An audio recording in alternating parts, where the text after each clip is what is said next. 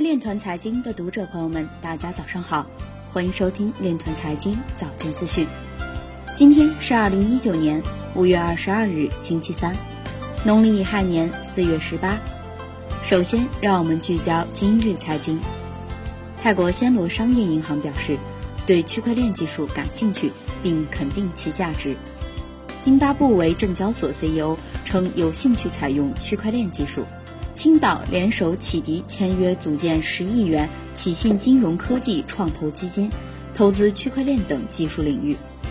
二零一九中国海南直通硅谷区块链创新应用大赛启动仪式将在海口举行。Block Cloud 自主研发的新专利获得国家发明专利证书。有研究显示，大多数与加密相关的搜索是以比特币为中心的，而非区块链。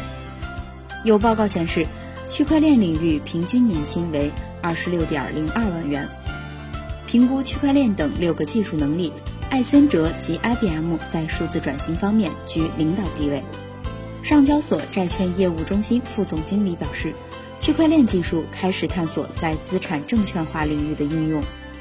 BM 发言回应社区对于 Block 点 One 在营销方面的质疑。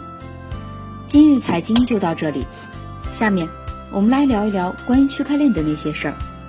据 CCN 消息，美国伍斯特理工学院金融学一篇题为《市场风险和比特币回报》的论文中指出，比特币不是对经济不确定性或股市波动的有效对冲。这份报告对非理性的加密货币爱好者来说是一个警示。其研究表明，比特币价格并不像其支持者声称的那样独立于外部影响。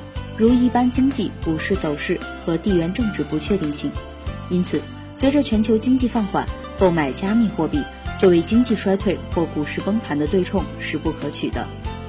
以上就是今天链团财经早间资讯的全部内容，感谢您的关注与支持，祝您生活愉快，我们明天再见。